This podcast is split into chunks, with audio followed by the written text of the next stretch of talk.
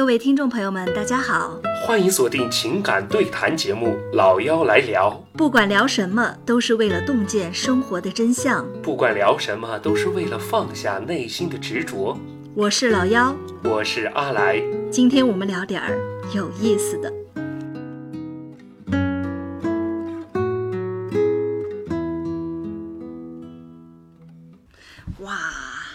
我们这一期是对我们内容做一个延伸哦。我们之前的那一期关于原生家庭的一个讨论，评论区真的有小伙伴，好多小伙伴破防了。是的，我看完了之后，我说天哪，竟然有这么多的朋友，这么多的小伙伴觉得自己的原生家庭不好，都在抱怨自己的原生家庭。不是觉得啦，是事实。真的是事实，因为像是我跟你算是你妈妈也有一些强势的一些毛病，对呀，呃，但是这对啊，但是你其实是很难想到他们有一些父母，就是你父母的这些问题，其实也是建立在是爱你的这个大前提下的。对，就是我看完评论之后，我会觉得，嗯，其实我的原生家庭还好，就是我父母还不算是那种就是特别差、特别会让自己的孩子无所适从的父母。对啊。对啊，这叫什么？姐妹比惨，痛苦减半。现在也觉得自己过得特别 幸福了。没有最惨，只有更惨。那么话说回来啊，原生家庭不好真的是原罪吗？是宿命吗？是就是说我原生家庭不好，我就是命不好，我命苦，我就要命苦一辈子。哦，那那些原生家庭不好的小孩，就是怎么能够挣脱泥沼，变得乐观幸福的呢？像是上一期你有提到过你的那一个。疯狂读书的学霸同学，对，非常努力的参与社会竞争赚钱，嗯，读书我觉得是一种方式，对，勇于面对自己的原生家庭，对对。这种方式其实更加的被人所熟知，但是这种方式它其实也很卷。那有没有那种就是只需要调整自己的心态、心理状态和我的一些观念，就可以让自己的人生变得好起来的方法呢？这期我就请到了一个飞行嘉宾，我觉得是在这方面做的非常好的一个小妹妹，哇哦，苏苏，欢迎苏苏，Hello，大家好。我是苏苏，我跟大家介绍一下苏苏吧。嗯，我最早认识他是什么时候呢？呃，关注我比较久的姐妹可能知道哈，就是几年前我在做微商。而苏苏就是我的一个代理，呃，当然了，苏苏不光是我的代理，而且还是我团队的销冠。苏苏，你真的好厉害哇！那么苏苏他给我的感觉就是整个人非常的积极，沟通能力又很强。你知道吧，在网上卖东西，呃，卖给陌生人，对吧？而且你知道微商这种模式，它还属于是，如果别人不信任你，什么都没得做的那种，就真的得是那种特别有亲和力。哎呀。就是特别让人值得信赖，还沟通能力特别强的人。哎，我这是在说我吗？原来你在这儿等着你呢。就是你提到这个呀，我突然我突然想到呀，师傅评价过你一句话，说你们老妖师姐呀，现在就在网上装疯卖傻骗钱，对不对？我没有骗钱。啊完了之后，我告诉你，哎，苏苏，苏苏是你的帮凶吗？出来帮姐姐说几句话。啊，苏苏，你快出来帮你说几句话！我骗钱了吗？我坑你了吗？只要是货好，人家才买呀，对不对？你怎么吹那个货不好也不行啊！现在大家都不是傻子了，大家现在都是那种，因为互联网时代嘛，信息大爆炸，大家都变聪明了。可能你就是货不好，你就卖不出去，别人就知道你是骗钱的，还会影响你的名声，对不对？或者是你卖一次之后，别人就不再回购了，你也没得钱赚，你知道吧？人家微信才多少人呢？就就顶多加五千个人，每一个人你骗一百块钱，你能骗多少？像我们卖的东西，你说我我俩当时卖那洗发水，一套才一百多块钱，一百多块钱，你说值得我就是冒这种天下之大不畏，昧着良心去捞吗？可几个小目标差不多。因为微信卖货，你它的本质就是，如果顾客觉得好，他才会帮你推荐嘛，就是靠顾客、靠老熟人做起来的。如果你的口碑不好的话，就没有人会给你推荐，而且。因为是熟人生意的话，你口碑不好，你卖的不好，然后还会影响你自己可能出去社交呀各方面的，所以这个，所以我觉得你能够做得好啊，因为我跟你不同嘛，就我是 有点粉丝，我有点流量，你能卖起来完全就是靠我总结一下哈，你人缘好，周围人喜欢你，买你的账。对吧？其实靠你的人脉和人品。其实我听到这儿啊，老姚，你请苏苏真是请对人了，完全现在开始，我一句玩笑话，我说我们你们老妖师姐借用师傅的一句玩笑话说你们老妖师姐在网上装疯卖傻骗钱，然后苏苏立刻就是哦，像着你一样的在反驳我，讲给受众听，对吧？这第二点呢，就是你看人，家说的也是老实话。对，这就是我说的第二点。第二点，你看苏苏，嗯他说的反驳的理由完全可以能够体现出苏苏的能力是非常强的。为什么会成为你对们这边的销冠，对对对。对吧？他真的是打破了我对那种就是原生家庭不好的人的刻板印象。因为不知道你看过《甄嬛传》没有啊？你你个男人，你看过吗？我怎么可能看那玩意儿呢？但是多多少少抖音上刷到过，某音上刷到过。那行，那你现在可以退出我们的聊天了，暂时退出个几十秒吧。那个苏苏，你知道有一个人物叫安陵容，你肯定知道的。小鸟吗？就观众朋友们肯定也呃听听众朋友们肯定也不陌生吧？就是安陵容，她其实就是一个非常点中点的一个原生家庭不好、小家子气，心里边特别敏感脆弱，然后也导致是他哪怕是非常努力，但是他人际关系也搞不好，呃，容易被人利用，或者是总是会走错路的。但是你真的是打破了我对原生家庭不好的小孩的一个刻板印象，因为生活中的安陵容其实也蛮多的，呃，再加上我自己其实也是一个蛮口无遮拦的一个人，有的时候啊。嗯，可能自己确实条件还可以，在很多时候照顾不到一些小朋友的玻璃心，所以我这个人基本上真的很难跟就是原生家庭不好的小孩处理好关系。说实话，这我觉得这里边也有我的问题，尤其是我年轻的那几年。呃，阿来，我现在放一张苏苏的照片儿，呃，发到群里边，你大概的看一下，然后再跟我们听众朋友描述一下，你就说他这个长相。你眨眼一看，你觉得像不像是那种在爱里边长大的富家女的那种形象？我马上给你扔一张进来，嗯，哇，快看这个面相，这种阳光的气质，这种热爱生活的那个劲儿，哎就是这么说啊，朋友们，呃，因为之前我也提到过一个，就原生家庭不好，我的一个同学，就是靠自己的努力，嗯嗯嗯。就整个我们我们高中那个学校有很多很多这样的人，所以他们的那种面相，或者说给你的第一感觉，就是我一定要奋发图强，我要改变世界，改变世界可能夸张，我要改变自己的家庭，我一定要凭我自己的能力去做一个扭转。但是我看到苏苏这样的照片啊，就我总结一下，就是这种原生家庭不是很好的小孩嘛。我这里真的没有任何歧视的意思，我只是说一个社会的一个我的一个小观察。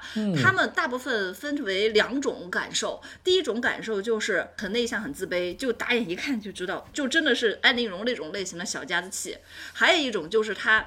不自卑了，但是呢又很抗，你懂吗？就是你整个人很劲儿，劲儿劲儿的，就是一看就特别要强的那种，对他就会这种人是什么？因为自己的原生家庭不好，他特别嗯怕嗯透露出，他怕透露出自己的自卑所以就会怕露怯往相反的嗯方向走极端。但是苏苏给人的感觉就是舒展，非常的松弛，非常的松弛。他给我的感觉就是咱们大学同学，是吧？对，真的就学艺艺术生、艺术的女生，对对特别开朗，特别行。但是我这里啊，就给大家再介绍一下苏苏的情况。苏苏，这个你来介绍还是我来介绍？其实我真没有觉得过我很悲惨或者怎么样，因为你可能你有时候你会很狭隘的在一个方向，你就会一直在同一个漩涡里面，所以你又看不到别的东西。但我觉得我哥，因为我有一个干妈，干妈家有一个女婿，他可能就是我人生中比较重要的第一个导师，因为他是在我小学的时候认识的，就从我接触到我干妈开始认识那个哥哥，他就会给我买很多课外书，然后他会教我很多人生道理。他之前是当过兵，然后后面回来在我们那边稽查队的那种，就是他可能每个星期会回乡下一下嘛，然后他就会给我买书，给我带一些我不知道的课外书什么的。那个时候我就可能就会慢慢开始接触一些不同的东西，我会想，看书可能会给你带来一种不一样的感觉。然后胖墩墩的又很亲和，对他以前在部队里面当厨子的，可能是这是后勤部的，对。说了半天还是没有说你家的情况，都知道你的家庭情况。我为什么选苏苏来做我的这个嘉宾呢？是因为她真的是呃现在的一个女孩，大家能够想象的那种。家庭情况不好是非常典型的，可以说是点中点了。就是现在一些网络的热词可以往他的身上套。首先，一个最大的热词就是重男轻女。他是出生在一个重男轻女的家庭的，他们家呢还有一个弟弟，家里边基本上所有的家庭的资源都是给到这个弟弟的。而且那个弟弟当时你们弟弟是超生的，对吧？对，哦，对，这肯定是超生的。当时他的这个家庭就是为了生他的这个弟弟，就把苏苏送送送到亲戚家了，是这个意思吧？对对，因为送到亲戚家不用样的。对，所以他就是存在一个从小就是有被父母一个也说抛弃有点太夸张了，但确实是在情感上和陪伴上是极度的缺乏父亲和母亲的这个角色的，在他的人生当中。确实是，尤其是重男轻女这样的一个家庭，嗯，其实就是我小时候呀，在我姥姥家，嗯，农村那边嘛，就是重男轻女的思想会更加的严重，就很明显能够看出来，像之前你说你们那儿我觉得挺多的，但是他是我觉得在我们四川啊，啊，重男轻女到这种程度的，其实还蛮少的，其实重男轻女不能理解。对，其实重男轻女唯一的受害者就是这样的一个女孩儿，无论是姐姐也好，妹妹也好，也不一定，我觉得弟弟和哥哥也有可能，他们可能会被养废，只是他们被养废而不自知，他们的生活被毁掉，他们自己也是这样的一个推手，一个你你懂吧？这是往长远的角度去看的嘛，对吧？哎，往长远的角度来看是这样的。我当时就是我是怎么知道，只要除了这个事情之外吧，就是情感上没有任何的帮助之外，他的父母在钱上面基本上也是。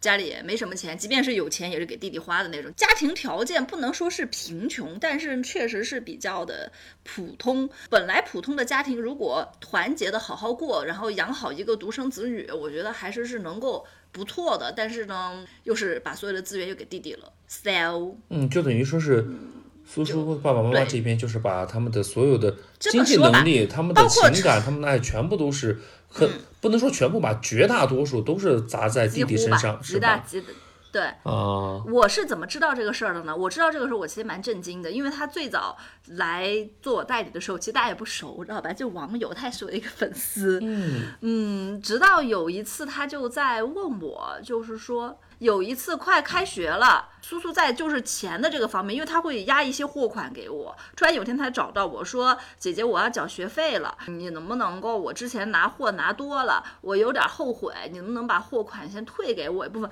我这个人就啊，我说你大学学费你自己缴，他说嗯是的。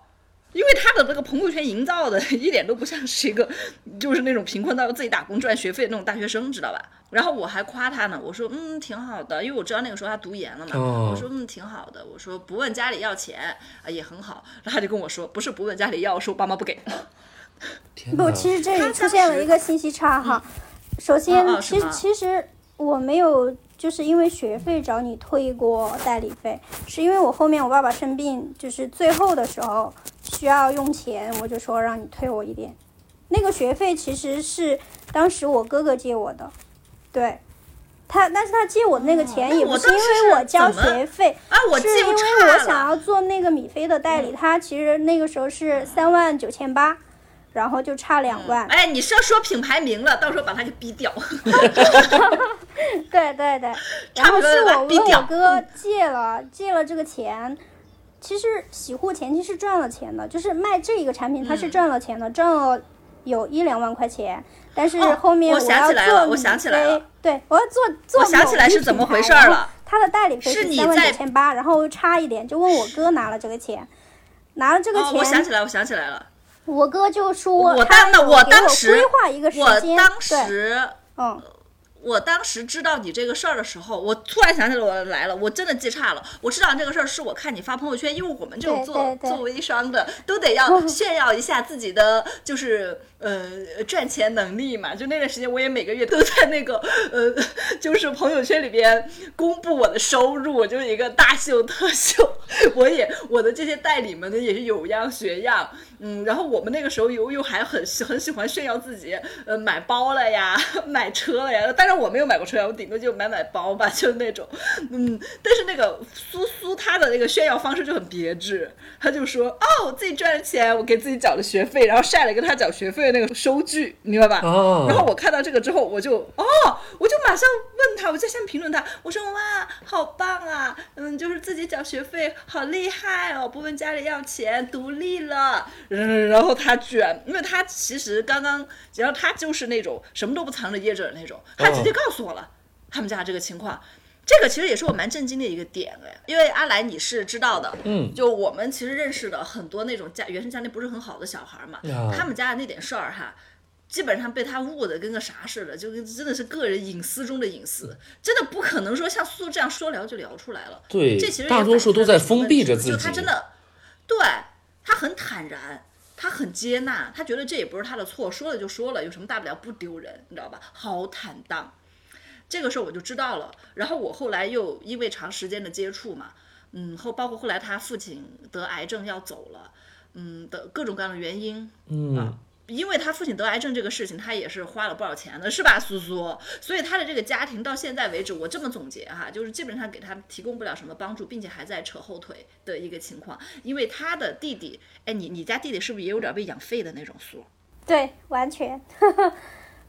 完全比哦，比 较比较自。私的那种，就是因为我们家里有一个小的生意，就是卖桶装水的，对。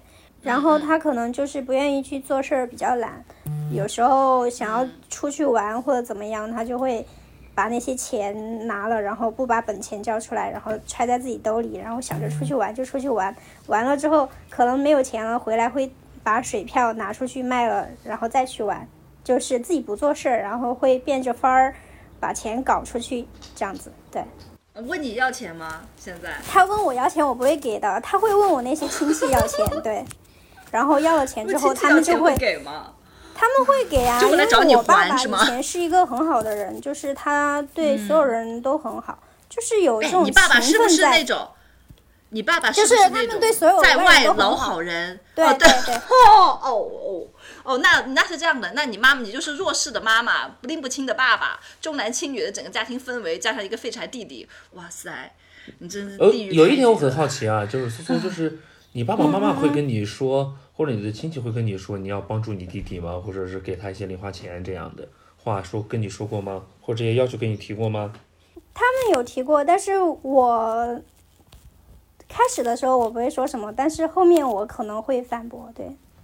啊，然后到现在应该没有人会说这种话，因为其实因为我以前是那种性格，就是比较逆来顺受的那种性格，有什么事儿就是自己一个人在心里面，然后也不讲，你们说什么，即使我不能拒绝，我也会答应，哪怕这个事儿我非常的不愿意去做，但是后面可能你慢慢慢慢的到了一定的程度，你自己可能会受不了。而且我之前有说，我有一个哥哥，就是我有什么事儿，是从什么时候这样觉悟和转变的？就是跟他们拉梗，什么时候开始的？是什么导致你就是这么勇敢的？就是我刚刚说了，我有一个哥哥，他相当于是我的人生导师。在我大、大概大二的时候，他有花钱让我去上过一个课，那个课就就是认识自己的。可能现在有的人花那个钱去上那个课的话，心灵辅导了。对，差不多算是。它一方面是你认识你自己的原生家庭，跟自己和解；另一方面就是你要突破一些自我的一些屏障。对，嗯，那个课其实我觉得是一个很好的课，可能大多数人会觉得那是一个就是什么传销呀、骗人的呀，或者怎么样。但是那个课其实也是我哥给钱让我去学的。当时我去学的时候，其实大家都很反对，会觉得，哎，那个课是不是骗人的呀？是不是一个传销呀，或者怎么样？但是那个课真金白银的是我哥掏的，然后让我去学的。然后你们，我告诉有人说这种话我当真的有时很。很内伤，我觉得很对不起我哥哥，因为我觉得是他给的钱，因为他只花了多少？钱？花了多少钱啊？那个课好像是一千五，对。你就是在酒店里面，他其实那个课的也不是课程费，是在酒店里面的吃和住，因为他们那个课上的酒店比较好，对。嗯，嗯，其实就是就是去上了那个课之后，你我会觉得就很多事情你会一下子想通了。对，对，就是你然后因为有很多人他是在不停不同层次的不同年龄段的，并不是只是说我们这一个年龄段的人，你可能大家会围坐在一起做一些游戏啊，或者怎么样，然后会嗯专门的给你讲一些原生家庭，然后让你和解，你可能会跟陌生人拥抱呀。会跟他们跳舞呀，哦或者懂了懂了懂了，就是对，就是完全的释放自己的那种。一方面是你跟这个自己哎交流这个在另一方面我们的是释放自己，这个是对。的。这个在心理学是是非常的有作用的，因为对阿来，你还记得我们当时上表演课的前几集全在解放天性，对。搞的也是这一套，对，也是什么认识自己、接纳自己，然后老师让我这个会更学动物，夸张一然后在，对 对，在那个教室里面尖叫，然后相互也有那种破冰的一个东西哈。对去上那个课的人，嗯其实不仅是说你原生家庭不好，或者说你是遇到什么困境你才去上的，而且去上那个课的基本都是那种大老板，有一定成就的，他会让嗯自己的员工去上这种课，你知道吧？我哥哥开始去上那个课，是他老板让他去的，他去了之后，他让我去的。他说，如嗯他觉得果好，他就分享给你。不，他是这样子说的。当时他说，其实如果我没有出去，没有走出去，没有去读大学，或者没有到那一个阶段，他不会让我去上那个课，因为我去了，我也听不懂，我接受不了。对，但是我去上了大学，可能他觉得是到了那个时间段了，我去上那个课对我有帮助，因为其实某种程度上还是会有自卑。对他觉得我去上那个课是可以帮助到我的。对。确实，其实啊，苏苏，嗯你这个课我觉得上得特别值，对吧？你花了一千对五我觉得嘛特别，值听你说，尤其是你刚才还说是觉得挺对不起你哥哥，我觉得你应该特别感谢你的哥哥，因为这样的一个课让你有个很大的转不，变。我觉得你的这个表现是完全对得起你哥哥的。我哥当时说他愿意，就是很多事情为我考虑，是因为我小时候说过这样一句话，我就说他像爸爸一样，他就觉得他很有责任。对，哎，苏苏，我现在特别能共情你的那个哥哥，你明白吗？因为我其实也好歹算是一个有在帮助你的人，我我可以这样这样说吗？我告诉你，我为什么愿意帮你，因为我自己就是做自媒体到现在嘛。其实网上什么向我求助呀，或者是说直接要钱的呀、卖惨的，其实特别多。但是我是正儿八经的，我认为啊，其实我自己其实也蛮爱献爱心的一个人，因为我有点相信因果嘛。我甚至还给自己办了月捐，你知道吧？但是我自己真的很害怕在互联网上就是大张旗鼓似的去帮助这个帮助那个，因为很有可能你会被人蜂拥而至的找来，然后被你进行一个道德绑架。尤其这种点对点的帮助，我其实是很害怕的。我觉得还不如捐给机构，无所谓，管他们拿怎么，我觉得心里面会安一点。像我真正的帮助人，其实真的很少，一个加上你吧，可能就三个。那还有一为个什么我越是他得癌症了，然后，然后我跟你说，我为？什么要帮他？因为他得癌症了。当时是什么情况？是我朋友给我介绍个代购，我找他买东西，但是不是流行那个瑞法吗？嗯嗯，就是那个拉拉脸的那个那个造型很诡，异的那个东西。都知道，对对，嗯嗯，微我就电流嘛想买，微电流，我就想买那个，我就问他说这个好不好用，然后他就给我发了一个他自己用的一个视频，你知道吗？就他怎么用的他的一个测评，然后他当时录制的环境是在一个病房里，而且他剃了个光头，就才化疗，不是剃了光头，就头发全掉光了，嗯嗯嗯，就是化疗，我当时震惊了，然后我就立马下单买了。对这个他就跟我说，他而且他的情况跟你特别像，也是重男轻女，家里不管他，他还得了癌症，他自己是通过这种方式给自己赚钱，嗯嗯嗯，就是赚钱给自己看病嘛，所以我对他帮助蛮大的，而且他那边我是直接给过钱的。就是给过钱，就直接给他转钱，就是两三千、两三千的转，就是因为他有次复发了，他就在说他复发了。还有包括我，就是他也卖我的那个洗护，洗护我基本上也是，呃，反正给他的价格比给你们低多了，你也不要生气啊，就是 情况不同 情况不同，一个是他，还有一个是什么？是那个卖翡翠的，嗯嗯，就是孩子得病了，然后他就是、呃卖翡翠，然后给孩子筹钱。我觉得这个也 OK，这个就是什么？就是我自己人生出了问题，或者是经历了什么坎坷，我自己已经在努力的自救了。我已经在积极的来想办法了的时候，我愿意去帮一把。像那种纯卖惨，然后等着别人拽的，拽不动，你明白吧？这种人，啊、你要不然你帮他一辈子，我又帮不了，我只能授够在人以某些鱼不如时刻授人以渔，对吧？真的是这样子的，像是你哥哥为什么愿意帮你，而且你也提到过了，你的生活中贵人是很多的，你的老师、你的同学，大家为什么愿意支持你？我作为一个经常很热心的人啊，像是我帮助人，第一我不求回报，我就是希望我帮了你，你能好起来。这会给我带来无限的动力，和我们这种爱做善事的人一种非常心安，会让我内心觉得很满足和爽。所以你就是惜福的体质，因为你自己很积极，所以说要别人来帮你，首先自己得先努力的来先帮自己。嗯，对。首先你自己你要接纳，你要你要能承接得住，别人帮你的时候你能接得住，要不然别人帮你把手都伸到你面前了，你拉不住也没办法。像是你的那种坦诚，就是很多之前就是阿来，就是之前我们讨论过的，嗯，很多人是根本就是对自己的原生家庭、自己的困难是觉得羞耻、觉得自卑，根本就不提的。你像你提都不提，别人怎么帮你呢？尤其是我有的时候想帮助某一个人，然后发现去了解他，哎，你有什么困难？他说没事儿没事儿，结果没事儿。好，你逞强，你那啥，那没办法，我觉得他在把我推走，对吧？对，其实就像这样的情况？就你比如说，嗯，很简单的一个例子，嗯，我要吃饭了，嗯，我怎么才能吃上饭？首先让可能我觉得“要饭”这个词有点难听啊，但是嗯就是首先得让别人知道你饿了，你要吃，对吧？是的呀，是的呀。第二你得把你的需求给暴露出来。对，第二，你首先你也你得有一个自己想去吃的欲望，可能是我用尽各种办法了，我吃不饱了，哎，别人过来帮一下我，我可以吃得饱一点，我吃得好一点，而不是说我只是张着一张口就在那等着，谁愿意过来往我口里倒一点，哎，我嚼一嚼，不往我倒，我就一直在这样等着。嗯，这是一方面，还有一方面就是原生家庭不好的小孩嘛，他可能会有贫穷羞耻，这个很能理解。他其实是会害怕的，因为这个世界上除了有好人，其实也有坏人，也有那种知道了你不好就开始嘲笑你、欺负你的人。不知道苏苏有没有遇到过这种人？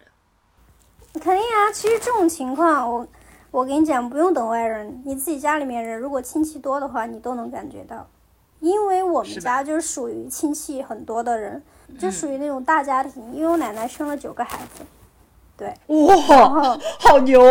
九个孩子还都存活了吗？在当时那个只有我大爸爸死了，他那个时候是在生产队当电工被电死了，其他的孩子哦不，那也是成年了，这也是存活了，没有夭折率的。你们这个是属于对，嗯，就是因为我这身体真好。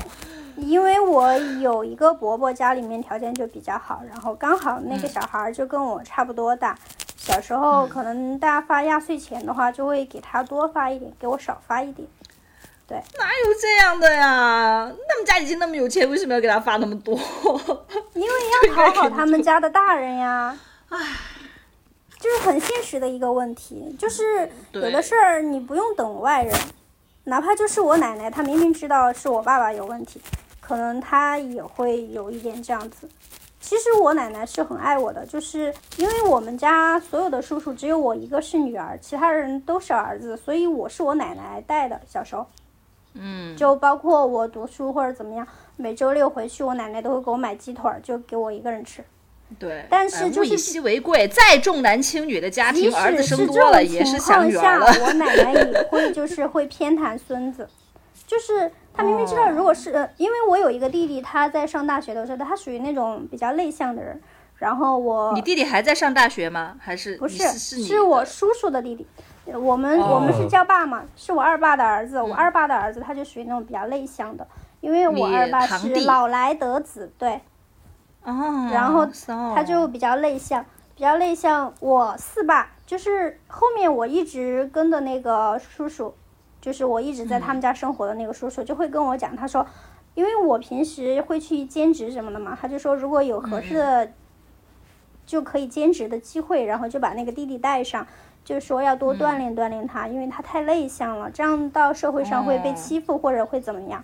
然后我就你说他们家条件那么好，他内向，不 你们家他条件不好，他们家你还这么外向，然后我就回嗯回家说了，因为那好刚好他们平时都在阿坝州生活，然后没有在嗯，我们那个城市里面生活，然后我就回去。哦你我是阿坝州的，嗯，哦，我户口我知道了，是那里的，我知道了，但我没有在那里生活。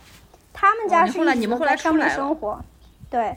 然后我就回去，我们一起吃饭的时候，我奶奶家嘛，他们回我奶奶家了，然后我们也去奶奶家吃饭，然后我就说，嗯，有一个兼职，你要不要去做？然后奶奶就听到了，奶奶就说，要做你自己去做呀，人家爸爸有钱，你爸没钱，干嘛叫人家？现在过年了都是玩的时候，好直接然后我呀当！时就农村老太太，但是我每次跟我奶奶说我爸爸就是去打牌呀，或者去跟他的狐朋狗友鬼混呀，我奶奶都会说嗯这是他自己赚的钱，他想怎么干就怎么干。因为我爸爸小时候就是被拐卖过，所以我爸爸生活的地方是他养母的城市，我奶奶就会觉得对我爸爸有亏欠，就是我爸爸有什么错误，他拐卖也不会说。又找回来了。对，是被熟人拐卖的，因为我奶奶有那么多孩子嘛，所以我说我们家的故事可长了。我奶奶有那么多孩子，她可能在孩子，小的时候对，她就会觉得对孩子有亏欠，然后她明明知道这个孩子有问题，但是她就是不愿意说，对，但是她就会跟我们讲，对，她就会说那你又是怎么回他的？我当时我肯定没有回，因为我们因为我们家家教很严，就是像这种情况，如果我回了他，我会挨揍的。所以你就只能够默默的忍受，然后找个地方阴暗爬行。没有，那我吃饭的时候我就摆脸色啊，我就不吃。哦，那你这是消极抵抗，你也会抵抗，你也很比较好的，比较厉害的。但是我叔叔就是因为我叔叔我一直在他们家，他然后我们回去的时候，他就会说，他就会开导我，就会说我奶奶年纪大了，有些事情他自己可能要过自己那一关，会觉得对不起我爸爸或怎么样，但是他心里也知道我爸爸有问题，但是他说这个话肯定不是说真的是他的真心，因为就那么多孙子只带了我一个这样子，对。所以其实很多很时候家里面理解，人因为我奶我奶奶都会对比，对，但是我我奶奶也。但是我不会去理解不用等到，外人来说中。我不会去理解的，就是怎么说呢？就是你奶奶觉得对对你爸爸有亏欠，但是他他们没觉得他父母对你有亏欠，就是你的父母他们的孩子，你的父母会对你有亏欠吗？他们不知道吗？他们肯定会知道的。但是为什么这样呢？说白了，我觉得还是重男轻女嘛。其实我们家条件很复杂，因为我小时候抱给我叔叔之后，都是我奶奶在打带的。然后啊，你还没抱给哦，对，抱给叔叔。哦，对对对，明白。对，那个时候我叔叔没有结婚，后面我叔叔结婚了，结婚了之后就一直奶奶带，带到四岁五岁的时候，我爸爸妈妈就想要把我接回家，然后我就没有读过一个完整的小学，因为我奶奶和我妈妈一直在抢我，就可能我在上学 上着上着，他们有个人就把我带走了，上着上着另外一个人就把我带走了，因为我想我看过一句话，电视剧里面的话就说。呃，连杀手都有小学同学，我应该说是是不是连杀手都有小学同学？然后我在想，我没有，就是啊到了小学三年级才正式定下来，然后再幸好当时入学条件没有那么严，幸好我你哥现在你说转学就转学，怎不，其实？我也因为这个事情有受伤害过，因为你不停的转学，不停的转学，可能有的学校会觉得，哎，你是不是智力有问题？我被强行多读了一个小学三年级，对，因为老师怕我跟不上，到后面我就一直很自卑，就是觉得我自己年纪大，就比同龄的学生年纪大，老一岁，对，你就年龄焦，小学的时候就年龄焦虑了。大家统计这种年龄呀、或怎么样的时候，我都很自卑，一直到上大学。是，大家都是某一年的，然后你又是头一年的，确实会这样。而且我那个时候我那上小届学都是拼命的把小孩子塞进来。对，有的去上了五年制，我就比别人大两岁，那时候就会觉得很自卑。到后面我就觉得无所谓了，我就直接说我多读了一个小学三年级，然后大家也会觉得，哎，是不是智智力有问题？因为一般留级的都是初三或者高三，对不对？你小学三嗯年级多读了一个，那你肯定是不是有问题啊？脑子这样子。对，那你面对这样的质疑，你又是怎么反击的？其实我觉得是我自己没有做错什么，是老师不让我念的，而且我成绩一直都很好。但是其实内心里面还是会有一点自卑，直到我读研究生那，我我的意思是，当就是有这样的一些呃呃风言风语或者是质疑啊传到你的耳朵的时候，你有去嗯反击过吗？就会有人当面跟你说，哎，你是不是脑子有问题啊？你多读了一个三年级。那谁脑子有问题？谁知道呀？因为我每次都考第一哦，那我拿奖啊，学金谣言不攻自破，怎么好意思？这些酸鸡怎么好意思来说你脑子有问题啊？班里第对啊，一他们就。每天都很，因为我们到大学的时候考试都会，可能老师会给一些就是重点，就说我们可能会考几单元几单元，然后大家都会复习，但我不会复习，就考试前一天晚上再看。就是聪明，他们就会觉得，哦哎呀，你你你好不得了哦，你你不复习或者怎么我真的好喜欢你，然后我我就说，我就真的好不说话喜欢你。然后考完试之后，可能拿奖学金、公布名单什么的，我自己不说，但是我到寝室的时候，所有人都知道了，因为他们会很关注这些事情，因为他们觉得，哎，你为什么你可以玩，然后你会考那么好？对，就是在酸你是吧，苏苏。酸你，嫉妒你，我觉得这个真的啊很重要，就是要从原生家庭挣脱，要摆脱自己的现状，真的得自己努力。你真的很努力，苏。我最其近啊实也不是人都有惰近有个性，对，人都有不惰性。不不不不不，你已经很聪明了。我我我说一个，我我说个事儿，你应该不会玻璃心至此吧？那个阿来，嗯我现在不是有社群吗？社群也是苏苏在给我管理。啊，我跟你说一下他的能力有多强。我那个社群可能一个群就呃五百个人，嗯呃，而且他接手的时候人还没有加满，可能就是两三百个人吧。因为我这个人咋说呢，我资源倒是有，也有流量，但我这个人其实蛮懒的。说到惰性哈，我真的是惰中之惰，都有惰性我，就不想管，就是我说就不想管，对呀我就弄不好。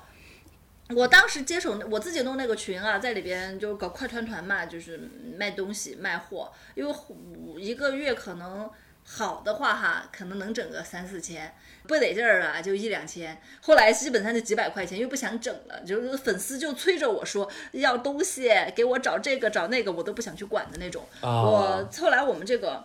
我就自己，但是我就觉得很可惜嘛，因为毕竟有资源，对吧？嗯，我就找到了苏苏，我说不然你来帮我做运营吧，我给你拿提成。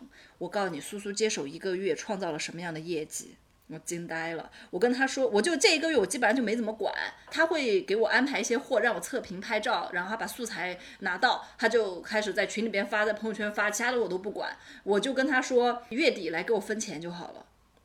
然后他月底到了分钱的那一天，他给我分了一万五还是一万六，而且你知道吗？我跟他是对半开的，有时候他一个月搞了三万块钱，那他带了十几万的货出去，amazing，不可思议。就是我，就是刚才苏苏讲话故事的时候，你还没说之前，我就特别想，就是老姚特别想跟你说一句，你的身边为什么都是学霸呀？为什么能力都是这么强呀？对呀、包括你，对呀，包括你，高考考了六百多分儿的大学霸，还那么帅，我的妈呀！就是我我跟你说，我这人懒人有懒福，没办法的事儿，嗯命好。当时苏苏说他就是特 就是老爱玩儿呀，为什么成绩就是那么好呀？他能拿奖学金呀？这不就是我吗我学习方就在想法，学习方法很也是你，你们俩共鸣了 是吗？对呀，对呀、学习方法很重要。就有时候你可能就花很少的时间，你把这个事儿研究透了，然后你就一通百通。但有的人他可能做一百遍那个题，他都不会明白。因为我们考研的时候，我就会跟我朋友一起嘛，因为那个时候我没有钱呀对不对？他们买课呀，对不对？我们就一起这样的吗？阿学习。学习之后，可能嗯我就觉得我想要教他嘛，因为课是他的，然后我学懂了之后，我想反过来教他，对呀、但我教不懂，对呀、我就用同样的方法教他们，我教不懂。后面我考上了，他们没考上，我中途还出去玩了，对我国庆的时候还出去玩了，那你不是把人家给气死了？没有，也就是没有啊，你分因为每个人身边是什么有样人每个人的？方法，对你分你，而且你想你得分身边想干这个事儿的话，你百分百对。其实这个有，我是那种我想干这个事儿，我就要跟他干到底。我不干的时候，我就躺平。嗯，而且阿来，你有没有发现苏苏的各方面能力、综合能力是非常强的？特别你说我们做这个节目吧，我跟你是吧，嗯，都是科班的。你看你刚刚抢话都没抢过人家，你要反省一下你的业务水平吧。嗯，就是刚才苏苏说呀，就是别人嫉妒他也好啊，呃，就是别人就是老在关注他，就是奖学金可能别人都会知道，他不知道，都会知道这样的一个消息，在关注他。其实我也是，但是我们最大的不同点是什么？就是我一到宿舍，大家不会嫉妒我，大家说发奖学金了吧，走喝酒去啊。为什么？喝酒去啊，唱歌去啊，就等着我发奖学金，完了整 整个宿舍的兄弟们去喝酒唱歌。我丝毫都没有关心这个事儿。你读大学的时候也拿奖学金了吗？我年年拿呀，你年年拿，我咋都不知道。你不在我们这个圈层，就不对，你。我我我去，好吧，我是压根儿对这些不感冒，自己也不冲，超级大摆烂。但是奖学金啊，啊你比如说我拿上三千，我出去请大家喝顿酒、吃个饭、再唱首歌，我得花五千，就每次我得倒贴进去。哎，你情况不一哦样嘛，你富二代，家庭条件又好，长得又帅，学习成绩又好又聪明，你少在这现眼，烦死了！你凡尔赛这烦的，苏苏，你知道烦不烦？是不是讨厌这种人？我没有啊，我很平常心。就是你们这种人存在，把这些小孩搞得越来越自卑的。其实也不是自卑吧，你我觉得每个人有每个人的好，可能关键在于哎你会有这种心理。扭曲的时候吗？哎没有你会有这种心理扭曲的时候，就是像是阿来这种人哈，嗯，你你面对他这种人会不会心理扭曲？觉得好不公平，凭什么他生下来什么都有？凭什么家庭条件又好，长得又帅，学习成绩还这么好，还那么多女生追他？会投胎呀，我不会投胎呀，很简单，我不会有这种感觉。对我真的不会有这种感觉。但是你看苏苏的回答你是特别的什么人你乐观都，会有一嗯，苏苏这种性格，她这种体质就是熹贵人体质，他把他的这种体质一直称之为幸运，但我告诉你，不是幸运。你就是那种但凡有点能力的人，老板也好呀、什么也好，包括我啊，包括你那个就是老幺姐，真的是就是忍不住想要帮你，想为你打算。我把你的事儿跟我爸说了，我爸下意识都这么跟我说，说是他找着工作了嘛，要不然给他介绍工作。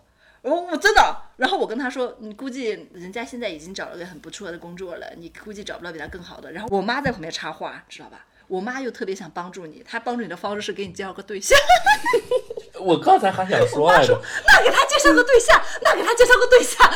我说妈，谢谢啊，现这这个年月啊，介绍对象已经不再是什么帮助了。对，其实 叔，你其想要实我领吗？我嗯，暂时还不想，你想要接受我母亲的这份好意吗？太隆重了，有点受不住。其实，其实我觉得我愿意接受你的邀请做这档节目，是因为有时候我会想到很多。因为你开始跟我讲这档节目的时候，我就会想，其实是因为我自己比较幸运，遇到的人比较好。虽然我原生家庭不好，但是我受到了更多的关爱，除了我爸妈之外，更多的关爱，包括我朋友的爸爸妈妈呀，包括我的老师呀。包括我你这种小孩，就是谁认识你就想关爱你一下。阿阿来，阿来，你是不是都对这个小妹妹产生了一些怜爱？对，刚才那个苏苏说，呃，嗯自己幸运，其实我不太赞同，他不是你幸运，就人啊，别管嗯他的原生家庭是什么样子，总有人是什么，他到一个地方，嗯他可能自己不散发光，但是他给人的感觉是、嗯这个人总在朝着光的方向去走。苏苏就是这种人，嗯嗯，他你看到他朝着光的方向去走的时候，你就忍不住想推他一把，你忍不住把你身上的光给他在前面再多照亮一些。苏苏就属于是这样的人，嗯而苏苏的苏苏刚刚也说了，他来我们的这个节目做客，今天也巴拉巴拉聊了那么多，其实也是想要跟他同样我其实情况的小感伙伴们，不，激励一方面是想激励大家，另一方面其实我是很想感谢我刚刚说的哥哥以及我的老师，因为你其实你知道，我爸爸生病是我毕业之后嘛，然后我就一直没有工作，我就会觉得很对不起我老师，因为我老师就是那种，他是一个很老的教授，他的学生其实也很有成就的那种，但是我们一起吃饭，就是当着我。我大学我研究生的导师是我大学的那个老师帮我找的，然后他会当着他学生的学生夸奖我说我是他的学生，他很骄傲。但是我毕业之后，我就因为家庭的关系嘛，我爸爸没有人照顾，我就要照顾我爸爸，一直没有工作，我就一直不敢联系他。对，哎呀，苏苏，咱别哭，这真情流露了。阿来大哥哥，快点，快点来哄一下。嗯，他其实是想到了，其实这个没必要哄啊，我觉得，就是这种感情你没没必要就硬压着苏苏不让他其实可以发。泄出来。其实，但是苏苏也不至于到了发泄这一地步，他就回想起自己父亲的之后，没有没有回想起自己的经历，这就是说，这对他真的我不是好真回想起性情，父他好亲真诚，是因为他真诚。是因为我觉得我老师年纪很大了，但是我毕业到现在没有正式的给他打过一个电话，没有关心过他一。你现在马上，你给他打电话，你跟他说你做那个私域流量，给把一个 给你跟他说你在给百万博主做私域流量，一个月做搞数据分析，一个月做对你老师会为你骄傲的。呃，对啊，对啊，他会高销，因为你本来就学广告的，你是学广告的吧？不是，我是学设计的，就是我老师他一直都会觉得他很骄傲，就哪怕是那个时候我是个微商，我靠自己交学费，他都会觉得他很骄傲。可是他的学生真的每、啊每一个都很厉害，然后我就会觉得哎呀，你不要这样我想，你已我就会觉得有点对不起他坚强了。对，而且你现在的这个呃，就是工作这个平台啊，我觉得也是非常的好的，对吧？你的主业、副业各方面都很好，你的呃人生在朝着越来越好的方向来发展，你不用有这样的担心。你今天好乖乖，你今天呃下了我们的节目，呃，如果老老师睡了就不说了，你明天抽时间可以给他打个电话，没问题，你跟他介说一下你的现状，你在哪里，你在做什么。对，因为是我站在我是这样子打老师的角度讲，因为我就是这两天我在想我要给我老师打电话，因为我对对对，因为我现在在上班嘛，所以我愿意接受。你昨天跟我讲这档节目的时候，其实我愿嗯意接受，就是因为我想到有很多事情，对所以我愿意。嗯，真的好棒。因因为有的人就是可能你会老是担心你就是他年纪比较大了呀，他你就是不联系他，或者有时候你就会觉得永远联系不上他这种感觉，对，你就会很我害我也我怕得到这种也我要不要也给老师打个电话呀？阿来，我们要不要也给老师打个电话呀？然后老师说：“你又在装疯卖傻骗钱，是吧我们因为我也是毕业的时候，也是这两年，我也我觉得我也挺让老师失望的。？”嗯，其实就我当时我也好，你也好，我们当时在学校里边，其实你也蛮受你专业老师器重的。嗯我也是，我还参加了国奖的，当时学校吧。啊，对就，各种原因，然后也是对我抱有希望，而且我当时在川台的那个实习也是老师介绍的，嗯而且就是工作都给你安排了。哎呀而且，但是你苏苏你知道川台这个事儿，苏苏，你知道吗？你老幺姐姐她当嗯时考大学的时候，她的专业是全国第一名进来的哟。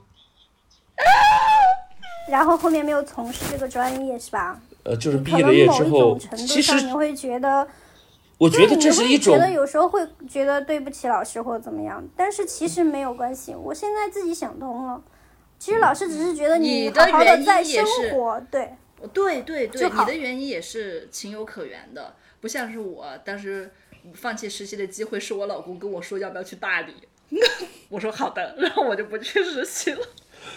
呃，就是其实不能说是对不起老师，我觉得这算是可能多多少少会有些遗憾，但是咱们都是朝着自己觉得最适合自己人生的路去走的，对吧？其实你跟老师说嘛，其实而且你现在也还年轻，你也很好。对，就是你像我毕业之后并不是觉，得我不好，所以不联系老师，是因为我觉得我就是因为他我走的那一天，我有去看他，然后有给他发信息。他后面有跟我讲，就是说，哪怕说你现在不上班能赚到钱，你也一定要去上班，因为你不上班的话，你会跟社会脱轨。对，是的，然后后面我觉得你自丝毫没己也发有脱轨现，了。你是互联其网的实你会。有，你其实你会有觉得嗯脱轨的时候，尤其是当你的同学呀，然后他嗯们都是在，比如说都在大学里面当老师了呀，或当辅导员了呀，然后大家工作都光鲜亮丽的时候，你就会有，有时候你会焦虑的，对，无论你是否有收入。你都会有一定的嗯程度上的焦虑，对，因为其实我一直是一个挺好强的人，对，对你，对对，肯定的，肯定的。我觉得你这不是好强。什么叫好强了？就是我什么都要比别人好，这叫好强。你这种叫要强。嗯，那我更改我的措辞自己要做到了。，对你这这个要做到最好。我很你很要强，而且你不光很要强，你还非常的真诚。你不光很真诚，你还非常的坚韧。其实像苏苏这样的人，用灯塔来形容你吧，你也不够高大；用丰碑来形容你，你也不够伟岸。我觉得你其实更像一个火把，燃烧着自己，也会照亮周围人的路。就像是刚刚阿来哥哥说的一样，别人看见你啊，就会被你感染，忍不住想帮你；而那一些和你一样处境的人，看到你就忍不住想要去追随。其实这期节目到这里，我们很多人心里面其实都是有答案了。原生家庭不好，自己没有在童年中得到足够的爱与丰富的物质，真的不应该成为人一生匮乏的理由。对，相反，正是因为原生家庭不好，我们才更应该努力的改变，好好的挣钱，更应该去避免脆弱，还有所谓的玻璃心。其实我以前看到过这样一句话哈：弱小者要辅之以强大，强大者要辅之以变通。大家都要像苏苏一样，因为我觉得现在的人，你也不能够纯粹的定义他原生家庭好或者是不好，人人都有自己的烦恼，人人都有自己的脆弱，人人都有自己的过不去的挫折，也有自己自卑和觉得不如别人的地方。那么，学会接纳，学会心狠，学会冷漠，学会自私。最重要的是要学会爱自己。同样也要学会拒绝。今天啊，特别感谢苏苏来到我们的节目。那其实苏苏来到我们节目呢，我们真的希望像苏苏这样的一个微光，借用熊浩老师的一句话，苏苏这样的微光会吸引微光，同样微光也会照亮微光，然后我们一起发光，这样的光才能够把我们人生的阴霾去照亮。本期的节目呢就到这里啦，朋友们再见，我是阿来。啊，如果说对本期的节目有更多的想法，欢迎大家在评论区跟我们一起互动聊天。好啦，就这样，拜拜。